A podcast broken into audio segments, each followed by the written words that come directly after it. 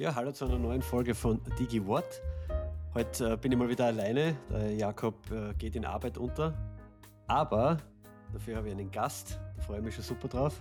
Und zwar habe ich den Timo König zu Gast. Und äh, der Timo ist der Geschäftsführer von Kaiser König GmbH. Die haben sich auf Frontend-Entwicklung spezialisiert. Und das wird auch das heutige Thema sein. Hallo Timo. Hallo David, schön, dass ich hier sein darf.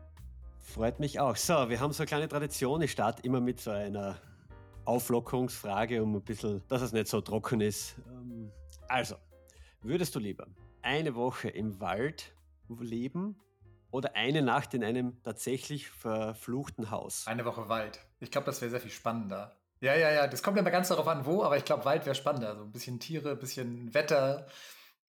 Aber ich glaube, Wald wäre wär eine Woche wär, wär interessanter. Ja, ich würde auch Wald nehmen, weil äh, das träumen wir vielleicht eher zu.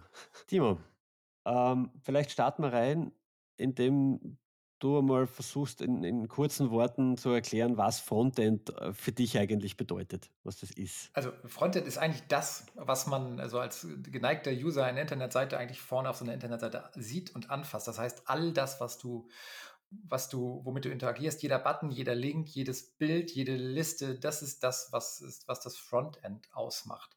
Im Gegensatz dazu vielleicht eher ähm, kurz erklärt, das Backend ist diese ganzen Datenhaltung dahinter und das ist genau das, was ich nicht mag. Ich mag lieber äh, mich mit äh, äh visuellen Sachen beschäftigen und daher bin ich irgendwann in die Frontend-Entwicklung gekommen. Okay, also sprich ähm, von Webseiten über Web-Applikationen zu auch Apps würdest du da jetzt da einordnen, ne? Ja, ein Frontend gibt es ja quasi überall da, wo du ein technisches Gerät hast. Das kann ja tatsächlich sogar auch ein, deine Smartwatch sein, die hat ja auch irgendwie ein Frontend, ne?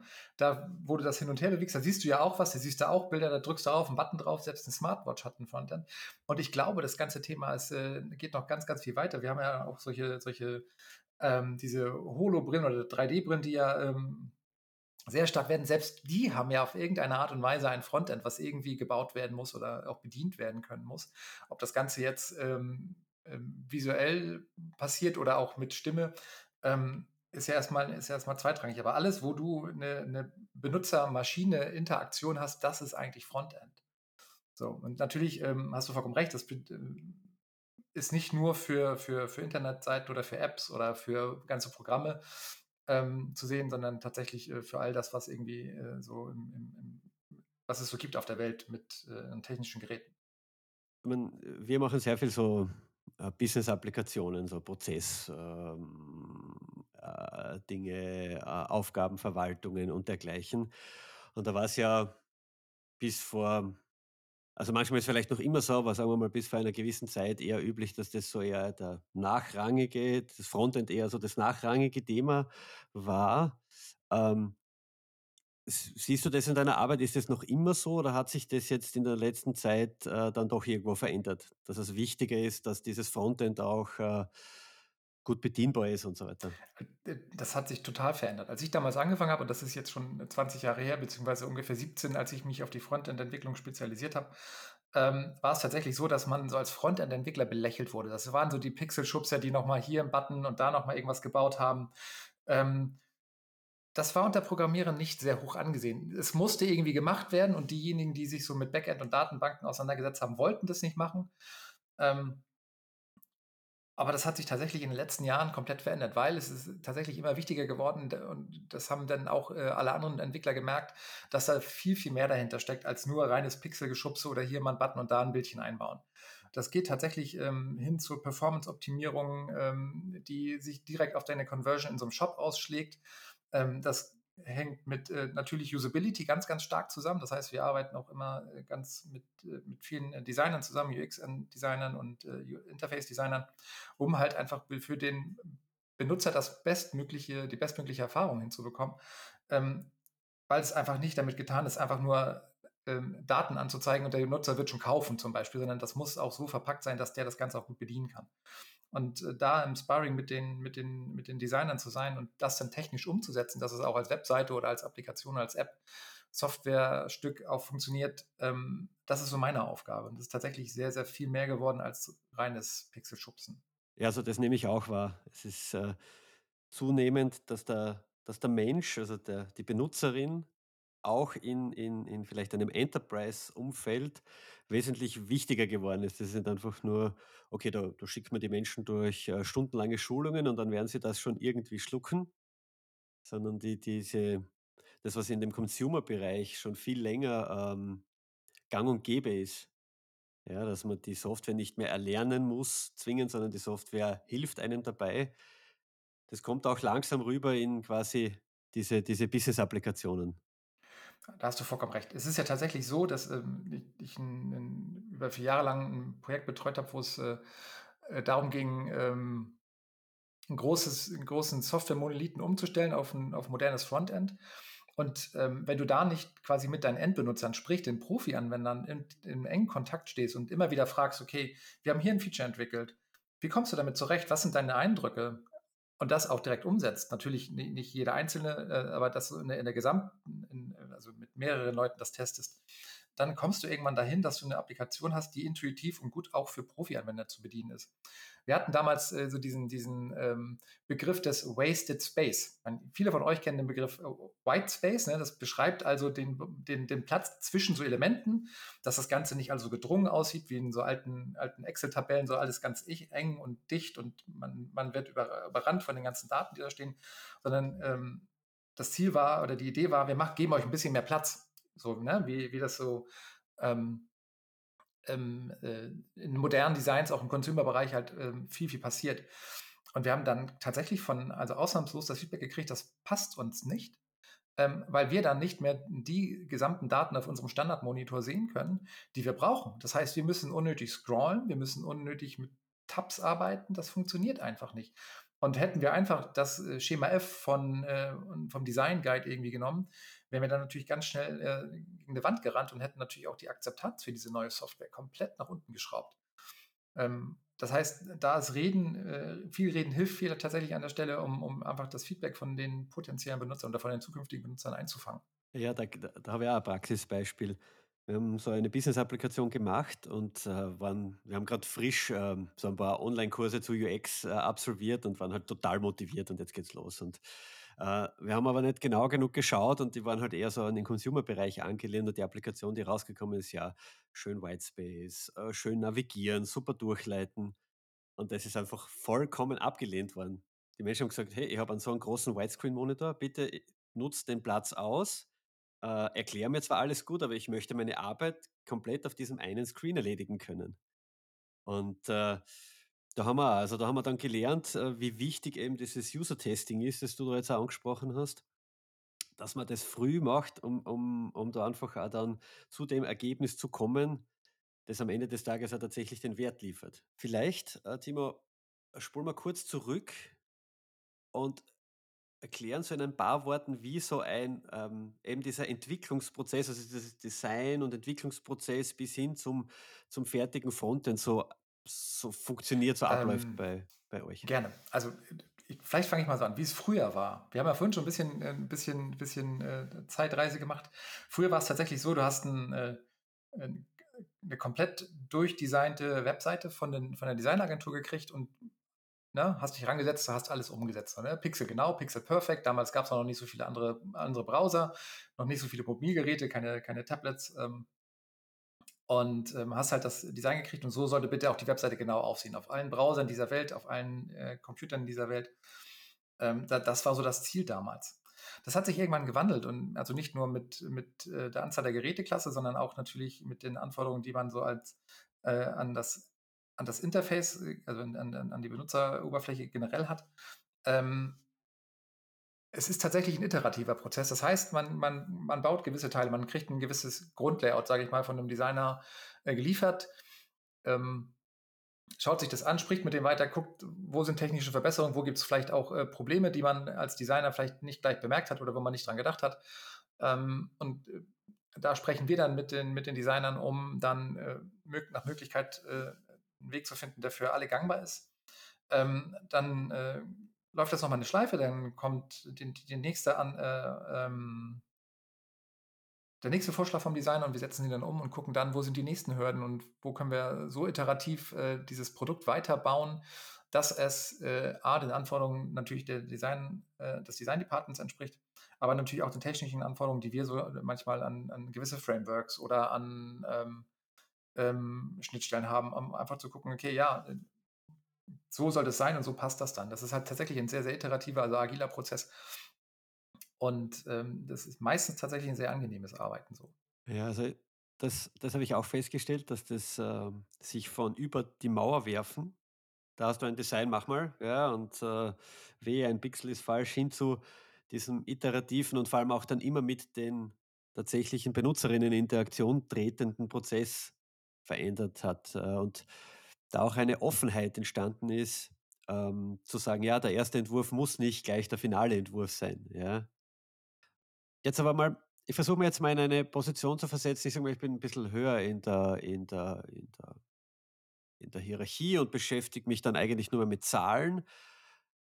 Was für 'n Grund hätte ich jetzt zu sagen: „Okay, ich investiere in ein neues Frontend für eine Business-Applikation“, außer dass es halt danach hübsch ist, ja? Also, wie schaut's da mit Thema Messbarkeit, Return of Invest und so aus? Macht's ihr macht's ihr da was in die Richtung? Nicht direkt. Wir sind ja tatsächlich eine 'ne 'ne reine Entwicklerbude, sage ich jetzt mal. Also, ähm, wir verstehen uns tatsächlich als verlängerte Werkbank, ähm, in in der Entwicklungs Entwicklungsabteilung der der Unternehmen, die da sind. Ähm, natürlich, ähm, äh, gibt es muss es für ein neues Frontend auch einen Sinn geben. Nur, äh, 'n Frontend bauen des Frontends wegen macht natürlich keinen Sinn. Ähm, nehmen wir mal Web Web-Applikationen. Früher war es so, dass tatsächlich, ähm, ähm, Web-Applikationen einfach gebaut wurden und es wurde kein kein, ähm, Wert darauf gelegt, wie zum Beispiel die Performance davon war. Oder ob diese ähm, ob die Usability, sprich, ähm, ähm, ähm, ob das vernünftig gegeben ist. Also, können meine Benutzer überhaupt damit interagieren? Das sollte früher einfach immer nur hübsch sein und vielleicht noch ein bisschen in meine CI, ähm, äh, vom Unternehmen passen. Ähm, und natürlich Geld machen, klar.